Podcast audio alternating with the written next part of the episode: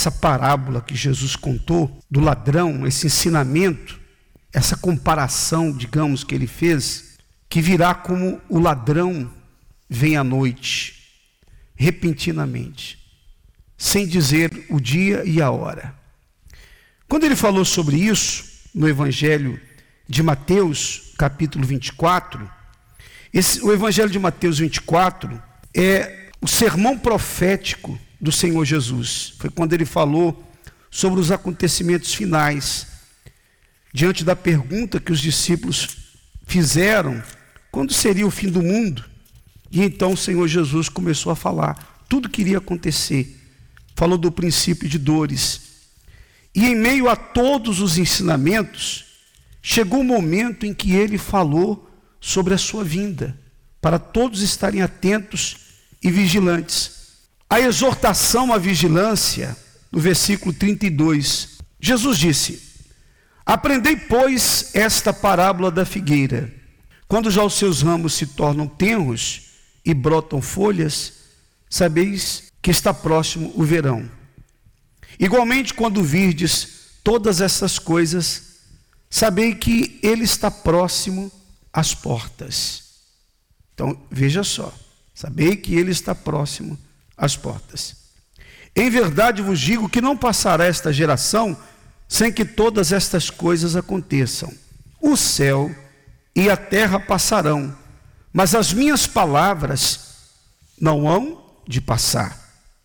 Mas daquele dia e hora ninguém sabe, nem os anjos do céu, mas unicamente meu Pai. E como foi nos dias de Noé, assim será também a vinda do filho do homem. Porquanto, assim como nos dias anteriores ao dilúvio, comiam, bebiam, casavam e davam-se em casamento até o dia em que Noé entrou na arca e não o perceberam, até que veio o dilúvio e os levou a todos. Assim será também a vinda do filho do homem. Preste muita atenção nisso. Veja bem, quando nós olhamos para o mundo aí fora, as pessoas seguem a vida normalmente. O mundo está totalmente revirado. A natureza, coisas horríveis têm acontecido. Nós vivemos agora num período de muita apreensão, em que nós não sabemos o que vai ocorrer. Essa é a realidade. Depois, no versículo 40, ele disse assim: Então, estando dois no campo, será levado um e deixado o outro. Isso aqui é uma clara evidência do arrebatamento. Aquele que está preparado será levado. Quem não estiver vai ficar. Assim como naquela época, sem ter tantos dados como temos hoje, o que se falava sobre as profecias foi muito acertado. Então, hoje, com tudo diante dos nossos olhos, não dá para ter dúvida. Somente uma pessoa que quer se fazer de cega. Infelizmente, há pessoas que vêm aos cultos, mas o, o, diabo consegue bloquear a mente das pessoas que elas não entendem nada. Se eu terminar essa pregação aqui, quando eu terminar, se eu perguntar para alguns aqui o que eu falei, alguns aqui não vão se lembrar de nada do que eu falei. Absolutamente nada. E se você está assim, eu vou lhe dar um conselho.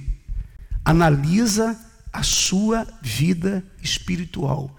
Então, cada um tem que olhar para si mesmo e verificar com temor e com tremor a sua condição espiritual. Você que está na igreja adormecido, eu entendo as pessoas aí fora porque elas não conhecem a palavra, elas vivem normalmente a vida delas. Agora, você que conhece a palavra, se você consegue viver alienado de tudo que a, a palavra de Deus fala, então o diabo cegou o seu entendimento. Você está com um grave problema espiritual e você tem que resolver isso com urgência, com urgência, porque você está a correr grande perigo.